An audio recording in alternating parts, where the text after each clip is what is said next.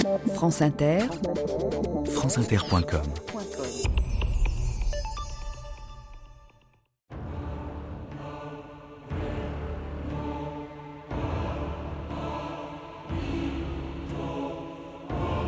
I stand before you tonight, the Iron Lady of the Western world.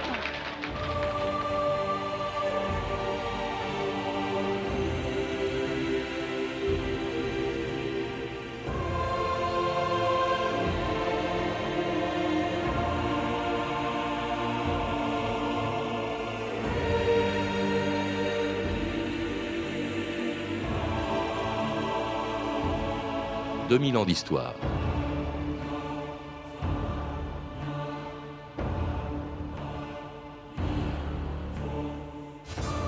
Je me tiens devant vous, la dame de fer du monde occidental. La dame de fer, ce surnom que lui avait un jour donné un journal soviétique pour la discréditer, Margaret Thatcher, on vient de l'entendre, l'assumait sans complexe. Les Russes ne pouvaient pas me faire un plus beau cadeau, disait-elle, ils m'élevaient au rang de leur plus grand adversaire en Europe. C'était en 1976, trois ans avant que cette dame de fer devienne la première femme Premier ministre du Royaume-Uni. Elle allait le rester 11 ans pendant lesquels la politique ultralibérale, la fermeté et l'intransigeance de Margaret Thatcher allaient lui faire affronter la plus longue grève des mineurs de l'histoire de son pays, la guerre des Malouines, les attentats de l'IRA et même la fronde de son propre parti qui allait provoquer sa chute le 28 novembre 1990.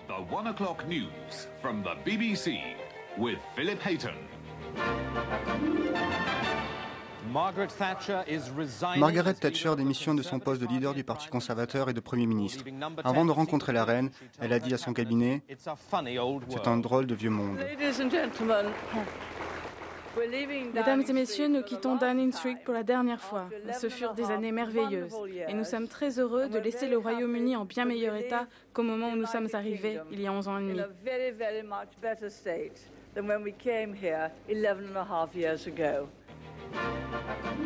Jean-Louis Thierryot, bonjour. Bonjour. C'était le départ de Margaret Thatcher en 1990, après 11 ans et demi passés à la tête du gouvernement britannique. Margaret Thatcher qui était non seulement la première femme Premier ministre dans l'histoire de son pays et qui l'est restée plus longtemps que tous ses prédécesseurs depuis deux siècles, mais aussi, euh, vous le rappelez dans un livre, une excellente biographie de Margaret Thatcher, qui était d'origine très modeste, contrairement à beaucoup de ses prédécesseurs. Oui, c'était une fille d'un petit épicier euh, de Grantham, une petite ville des Midlands, et où elle n'appartenait pas du tout à l'establishment euh, traditionnel britannique. Ce qui est intéressant dans sa jeunesse, c'est qu'elle a grandi dans l'épicerie. L'épicerie, c'est le petit commerce, et qu'elle rappelle dans ses mémoires que son, ses premiers souvenirs d'enfant, c'était de voir arriver les produits de toutes les colonies dans la boutique pour pouvoir être ensuite vendus. Et donc la première expérience de l'économie de marché et des idées libérales qui étaient les siennes, c'est dans l'épicerie paternelle qu'elle les a reçues. Et elle dit pour moi mon Bloomsbury en référence à ce cercle où euh, régnait notamment euh, ce fut l'épicerie familiale. Hmm. Avec un père qui l'a vraiment initié, encouragé, qui lui a fait découvrir la politique dans le rang des conservateurs. Hein. Il était conservateur, elle l'était très jeune et elle l'est restée toute sa vie. Tout à fait. Son père a été euh, élu municipal de Grantham, maire de Grantham. Il a toujours été euh, du côté conservateur, même s'il n'avait pas adhéré en tant que tel au, euh, au parti. Et ce sont d'ailleurs les travaillistes, le Labour, qui l'ont chassé en 1954, expérience qui a toujours été très cruelle pour elle. Alors, au sein de ce parti où elle entre très jeune, elle est à Oxford, hein, elle obtient une bourse, c'est une, c'est une bosseuse, une travailleuse acharnée, assez curieusement d'ailleurs, qui s'intéresse d'abord, qui fait des études de chimie, hein, puis elle découvre que ça les conduira pas très loin. Alors oui, c'est surtout que c'est là où elle avait eu le plus de facilité pour avoir une bourse. Oui. Et puis euh, elle, elle, elle entre donc dans l'association des étudiants conservateurs d'Oxford, dont elle gravit, au Parti conservateur dont elle gravit tous les échelons, jusqu'à son élection à la Chambre des communes le 8 octobre 1959. À 34 ans, elle s'y faisait aussitôt remarquer par son premier, dès son premier discours à la Chambre et à sa première apparition à la BBC en 1960. Madame Thatcher, on dit que le premier discours est une rude épreuve. Est-ce le cas pour vous? Ah oui, j'ai déjà fait de nombreux discours, mais la Chambre des communes, c'est une expérience unique. Est-ce plus difficile parce que vous êtes une femme? Non, c'est vraiment lié à la qualité du public et au fait qu'ils ont plus d'expérience que moi dans ce domaine.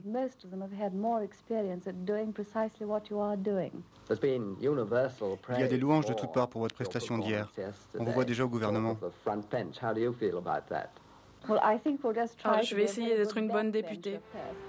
Et c'était la toute première apparition de Margaret Thatcher à la BBC en 1960, juste après un, premier discours, vous le rappelez Jean-Louis Thierriot, qui a été un triomphe, un premier discours à la Chambre, ce qu'on appelait le maiden, le maiden speech, hein. c'est-à-dire que tous les jeunes députés doivent faire leur premier discours, c'est comme ça qu'on l'appelle. Oui, maiden speech, discours de jeunes filles, en référence au bal des débutants, tous les jeunes filles étaient présentées euh, à la reine, euh, là c'est la présentation au Parlement. Trois choses méritent d'être notées sur ce maiden speech. Le premier, c'est la chance, c'est-à-dire qu'on est tiré au sort pour savoir qui euh, va le faire parmi les députés qui viennent d'être élus. Et Margaret Thatcher a eu la chance, et ça la suivra toute sa vie, d'être une de celles qui a été tirée au sort le premier. Le deuxième, et c'est un élément déterminant, c'est qu'elle parlait sur un sujet de... Euh, euh, L'intervention des médias. Intervention des médias dans les collectivités locales assez technique et qu'elle maîtrisait parfaitement. Et donc cette capacité de travail énorme qui fait qu'elle écrasait tous ses collègues qui étaient souvent, en tout cas au Parti conservateur, des gentilshommes joyeusement dilettantes. Et la troisième chose, c'est la capacité à dépasser ses propres handicaps, parce que la Chambre des communes est très peu favorable aux voix féminines. Il n'y avait pas de micro à l'époque, et il faut avoir des voix plutôt basses et arriver à se faire entendre. Elle avait une voix qui déraillait dans les aigus, et malgré ça, elle prend des leçons de diction et elle arrive à se faire entendre et à obtenir un triomphe. Très peu favorable aux voix féminines et même à la présence des femmes. Je crois qu'il y a 25 femmes simplement à la Chambre des communes. C'était d'autant plus mal vu qu'il faut le rappeler, euh, vous le dites, Jean-Louis Thierriot, elle était mariée avec des enfants. Alors là, évidemment, c'était une révolution. Oui, c'était une révolution et elle a eu l'intelligence euh, de ne pas insister là-dessus et de ne jamais dire que c'était grâce à son statut euh, de femme euh, qu'elle parvenait à faire une carrière. Et j'anticipe un peu, mais c'est une anecdote assez drôle, c'est qu'on lui demande lorsqu'elle devient Premier ministre quel effet ça vous fait d'être la première femme Premier ministre d'un grand pays européen? Elle répond je n'en sais rien, je n'ai pas l'expérience de l'autre sexe. Et je crois que ça résume bien le personnage. Ce qui est marrant, d'ailleurs, on y reviendra, mais c'est qu'elle était la première femme Premier ministre dans un gouvernement entièrement composé d'hommes. Il y avait, Il y avait une femme. au début qui a ah été virée très vite. Bon. Alors donc, elle est en tout cas euh, se faire marquer. Euh, elle va gravir là encore les échelons au sein du Parti conservateur où on apprécie ses talents d'orateur. Elle devient junior ministère, une espèce de sous-secrétaire d'État dans le gouvernement Macmillan, ministre aussi du cabinet fantôme quand euh, un parti est dans l'opposition. C'était le cas des conservateurs à un moment donné. Eh bien, le parti d'en face crée une espèce de gouvernement purement de fiction, un contre-gouvernement dans lequel on la trouve. Et puis elle devient ministre de l'Éducation quand les conservateurs reviennent au pouvoir en 1970 dans le gouvernement de Edward East. Et alors un ministre de l'Éducation très critiqué parce que elle supprime euh, la distribution du lait dans les écoles. Oui, c'est un épisode qui lui a laissé euh, des souvenirs particulièrement amers. Le gouvernement voulait faire des on lui impose de trouver des économies euh, dans son budget. On sait très bien que l'éducation nationale est généralement un ministère assez budgétivore et donc elle essaye de renier où elle peut et on trouve les distributions de lait gratuite dans les écoles pour les élèves entre 10 et 12 ans. Ça avait un sens après-guerre parce qu'il y avait des carences. Évidemment, ça n'était plus le cas en 1970. Et elle supprime cette distribution. Et là, les général dans les médias avec des mots terribles. Cette femme euh, a-t-elle un cœur? Euh, Margaret Thatcher est-elle une mère? Enfin, c'est assez terrible. Finalement, la mesure est retirée et elle en retient une leçon dont elle se souviendra toute sa vie. Elle, elle prend le surnom Margaret Thatcher Milk Snatcher, c'est-à-dire Margaret Thatcher voleuse de lait. Et elle en retient une leçon, c'est tant qu'à faire une réforme et tant qu'à mettre un million de personnes dans la rue, il faut que ce soit pour des réformes de fond qui en valent vraiment la peine. Et donc c'est vrai que ça a été une expérience majeure dans sa vie politique. Et puis déjà, nous sommes entre 70 et 74 avec l'ambition sans doute d'être un peu plus que premier ministre, que ministre pardon de l'éducation, ce qu'elle était, même si devant des enfants, elle faisait semblant de ne pas s'y intéresser. Pensez-vous être capable de faire le travail de Premier ministre? En savez-vous assez en politique? Voilà une question pertinente. Je ne souhaite pas être Premier ministre, je n'ai pas l'expérience requise. Le seul poste de ministre que j'ai occupé est celui de l'éducation et de la recherche.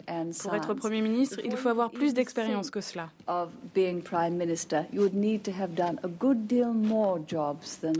Et c'était Margaret Thatcher en 1974, cinq ans avant qu'elle devienne Premier ministre, car elle en avait l'ambition, malgré ce qu'on vient d'entendre, Jean-Louis Thiriot. Je pense qu'elle avait surtout l'ambition d'avoir le Foreign Office, qui, dans son esprit, en tout cas euh, à l'époque, euh, était le maximum qu'une femme euh, pouvait obtenir. Elle savait qu'au Parti conservateur, il y avait d'autres conservateurs comme Kate Joseph qui pouvaient devenir Premier ministre. Donc je ne suis pas sûr qu'en 1974, elle y croyait vraiment. Maintenant, évidemment, dès que le boulevard s'est ouvert, elle l'a emprunté. Alors le, le boulevard s'ouvre en 19 1975.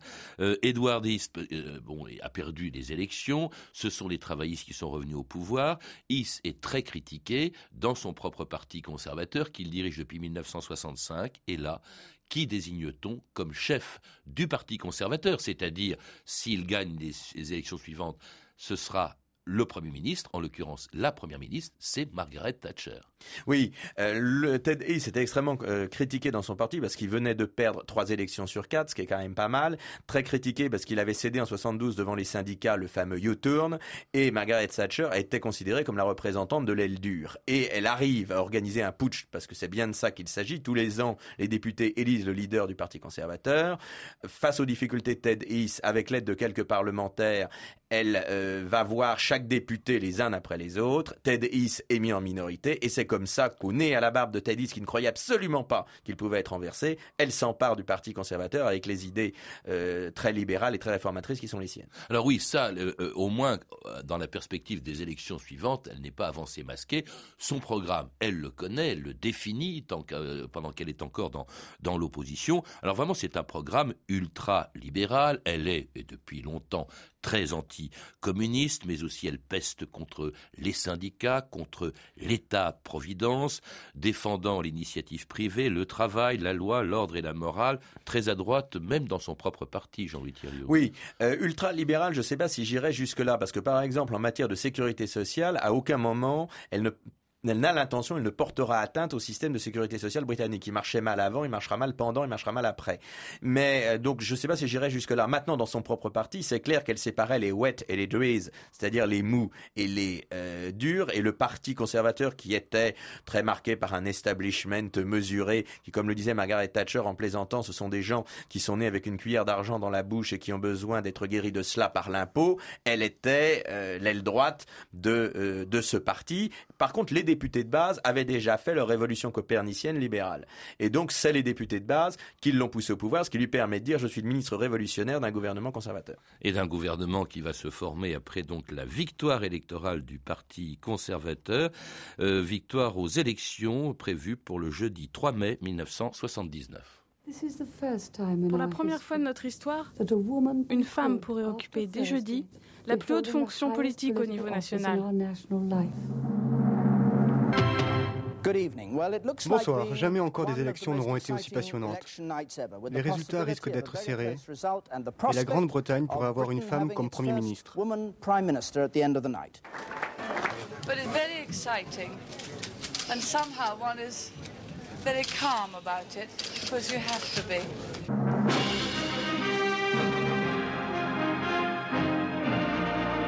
C'est très exaltant et en même temps je me sens sereine, comme il faut l'être à ce moment-là. C'était les premiers mots de Margaret Thatcher, donc euh, le jour où elle devenait Premier ministre, première femme Premier ministre en Grande-Bretagne. Il faut rappeler qu'en plus, euh, c'est une reine qui gouverne, aujourd'hui deux femmes à la tête de, de l'État. C'est quand même assez extraordinaire. C'était une véritable révolution, hein, Jean-Louis Thériault. Tout à fait. Euh, maintenant, je crois qu'il ne faut pas...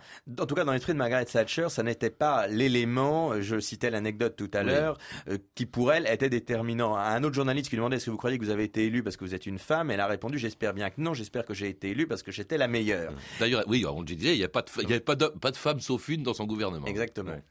Et puis alors, donc, elle arrive quand même dans des circonstances assez difficiles, dans un pays tellement touché par la crise que certains disent que l'Angleterre était un pays en voie de sous-développement. Oui, euh, l'Angleterre connaissait depuis euh, les années 50 un, déclin relatif par rapport à l'ensemble de l'Europe continentale. Il y avait eu une nationalisation très importante de l'économie, le programme des socialistes d'Atli en 1945, et grosso modo, le différentiel de croissance annuel était d'à peu près 2% pendant les 30 glorieuses. À partir de 1970, la situation devient carrément calamiteuse. En 1976, l'Angleterre est obligée de se mettre sous la protection du FMI. Helmut Schmidt dit euh, en marge d'un sommet international à ce moment-là, l'Angleterre sera le premier pays à parcourir le chemin du développement au sous-développement. On parle de l'homme malade de l'Europe et en plus, le pays est régulièrement paralysé par des grèves dures. Et quand je dis des grèves dures, c'est que par exemple, on en est à la semaine de trois jours puisqu'il n'y a pas assez d'électricité produite et que les usines ne peuvent tourner que trois jours par semaine. Donc elle arrive dans un pays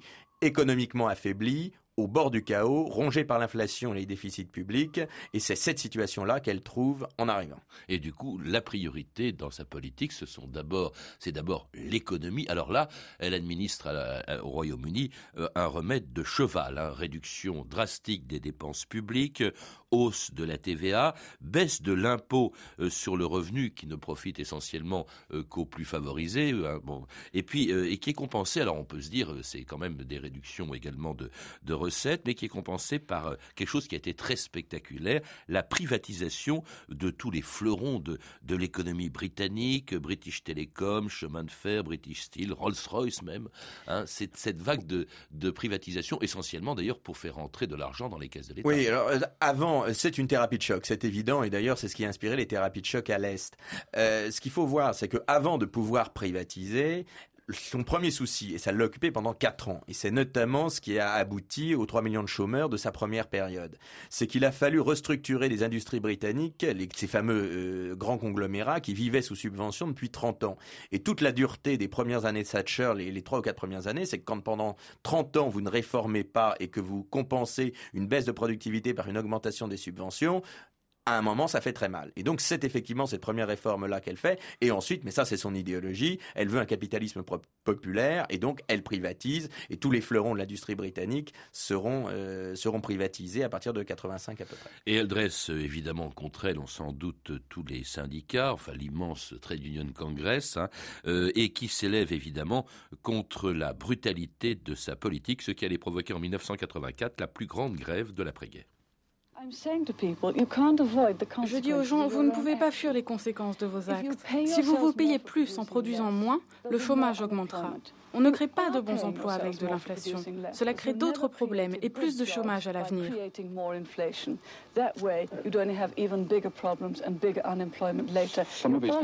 Ces gens veulent simplement un emploi, n'est-ce pas? Mais on ne crée pas d'emplois en produisant de l'inflation. On ne crée que des problèmes pour le futur.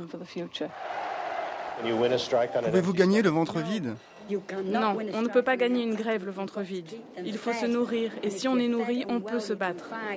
C'est ce qu'on fait et on gagnera. Nous survivrons. Nous faisons ça pour survivre. C'est la vérité.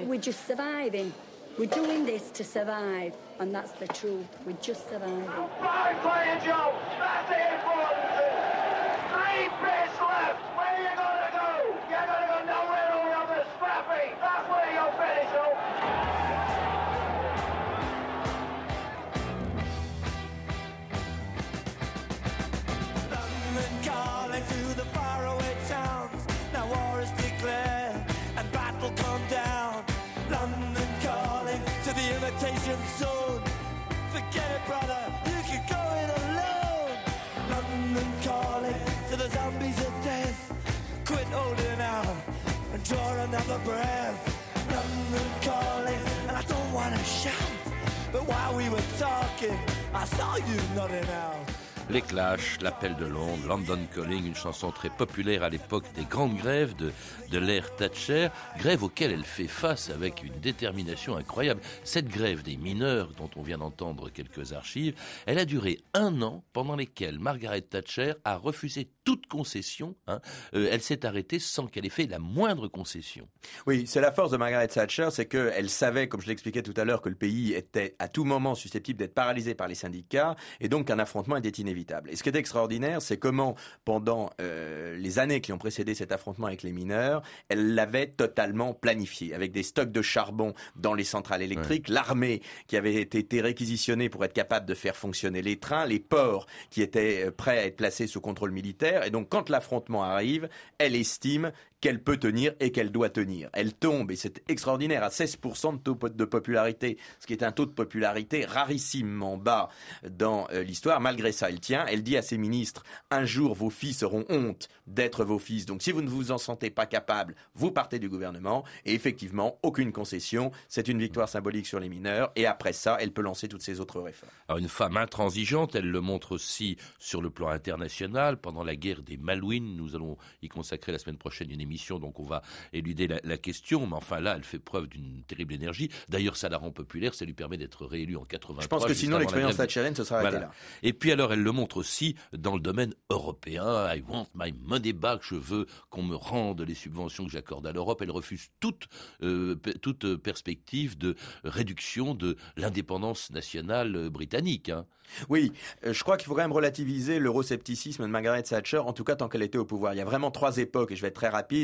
La première, c'est I want my money back, où elle ne voulait pas que la contribution britannique soit plus importante que ce que la Grande-Bretagne en recevait. Et là, c'est la vision l'épicière qui gère le budget de l'État euh, comme euh, l'épicerie. Il y a une deuxième époque où elle soutient les institutions européennes à travers la création du marché unique parce qu'elle croit aux vertus du libre-échangisme. Et il y a la troisième époque où se développe une Europe qu'elle estime technocratique avec Jacques Delors, et là où effectivement le fameux discours de Bruges et elle commence à bloquer très sérieusement sur les questions européennes. Intransigeante aussi dans l'affaire irlandaise, elle va laisser mourir dix grévistes de la fin de l'Iran en 1981, ce qui va provoquer une multiplication des attentats dont le plus grave se produit au moment du congrès conservateur de Brighton le 12 octobre 1984 un peu plus d'une heure, Madame Thatcher est venue elle-même nous dire comment s'est passée l'explosion. Il était presque trois heures, nous étions en train de travailler, a-t-elle dit, quand nous avons entendu la déflagration. Le souffle a été très violent, toutes les fenêtres ont été soufflées. Voilà comment le Premier ministre a raconté ce qu'elle a vécu. Elle l'a fait euh, d'un ton calme, sans émotion particulière. Bien entendu, a-t-elle poursuivi, le Congrès va se terminer normalement et je vais prononcer mon discours cet après-midi comme prévu. Le fait que nous soyons ici aujourd'hui, choqués, mais sereins et décidés, prouve non seulement que cette attaque a échoué, mais que toutes les tentatives pour détruire la démocratie par le terrorisme sont vouées à l'échec.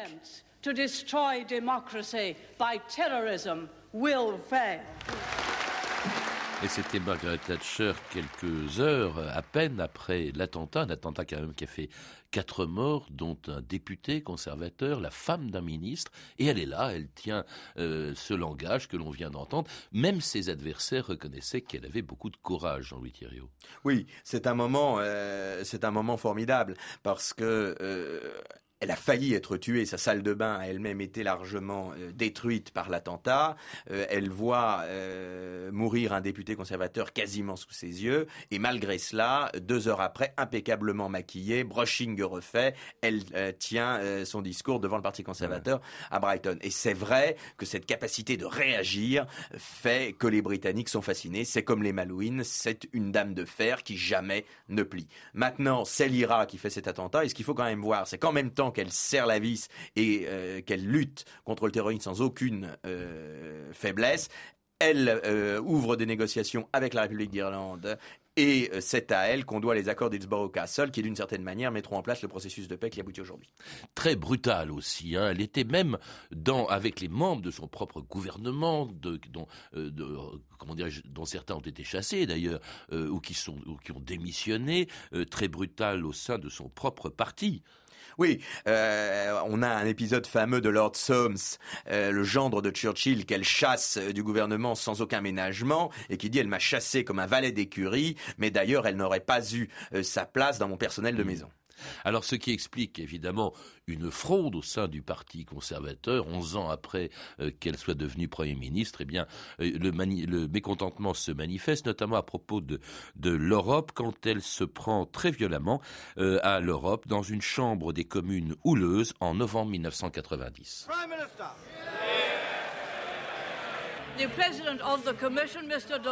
Monsieur Delors, le président de la Commission, a affirmé il y a quelques jours qu'il souhaitait que le Parlement européen soit le corps démocratique de l'Union. La Commission, l'exécutif, et le Conseil des ministres, le Sénat. Eh bien non. Une monnaie unique signifie une politique européenne et la création d'une Europe fédérale avec un seul président.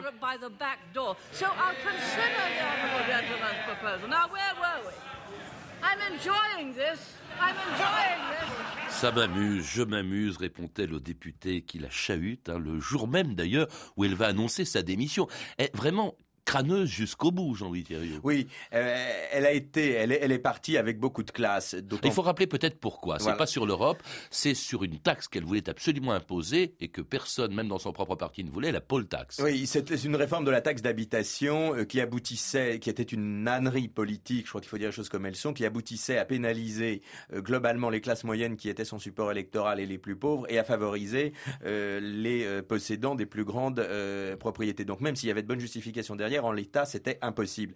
Elle s'était progressivement, et c'est l'orgueil de tout pouvoir, euh, coupé un peu de sa base politique, des backbenchers. En plus, son secrétaire parlementaire venait les de... Les backbenchers, faut rappeler, c'est les, députés. Les députés de base. Et son secrétaire parlementaire, c'était le deuxième, venait de tomber assassiné par l'IRA. Donc elle ne s'est pas rendue compte qu'elle était rentrée dans une démarche qui ne pouvait pas euh, passer. Elle croyait que rien ne pouvait lui résister. Et les jeunes loups poussaient au Parti conservateur, en particulier euh, John Major, un de ses anciens adversaires qu'elle avait violemment débarqué, Michael Esoltin se présente contre elle, parvient à la mettre en difficulté à ce qu'elle n'ait pas la majorité au premier tour de l'élection annuelle du Parti conservateur. Et là, compte tenu de ces ministres qui la lâchent successivement, tout simplement pour être calife à la place du calife, eh bien, euh, elle est euh, renversée par son propre parti. Elle ne se présente pas une deuxième fois, elle pousse John Major, mais ça n'est qu'une solution qu'un pis-aller. Et euh, elle se retire avec des mots très durs dans ses mémoires, où elle parle de l'ingratitude des hommes, où elle parle d'une exécution en race campagne, mais on sait bien que le, euh, la roche tarpéienne est près du Capitole.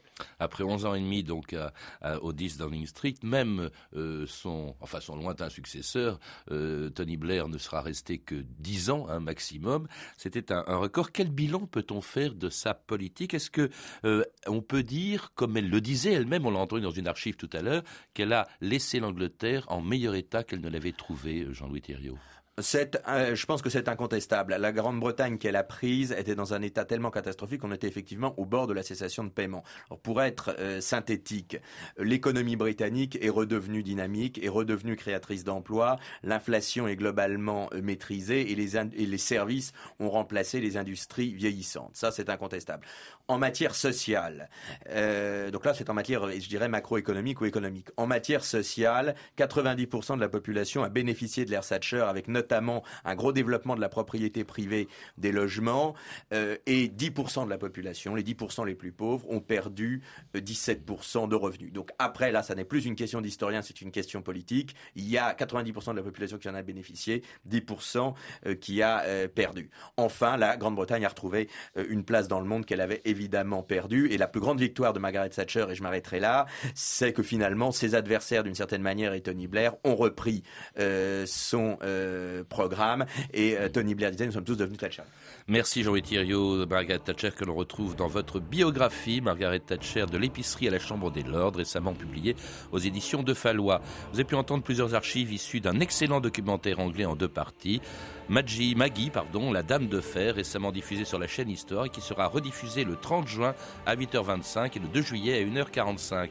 Et puis sachez aussi que nous n'avons pas beaucoup évoqué la, guerre des Malouines, mais nous en parlerons la semaine prochaine. Vous pouvez retrouver toutes ces références par téléphone au 32 30, 34 centimes la minute ou sur le site franceinter.com.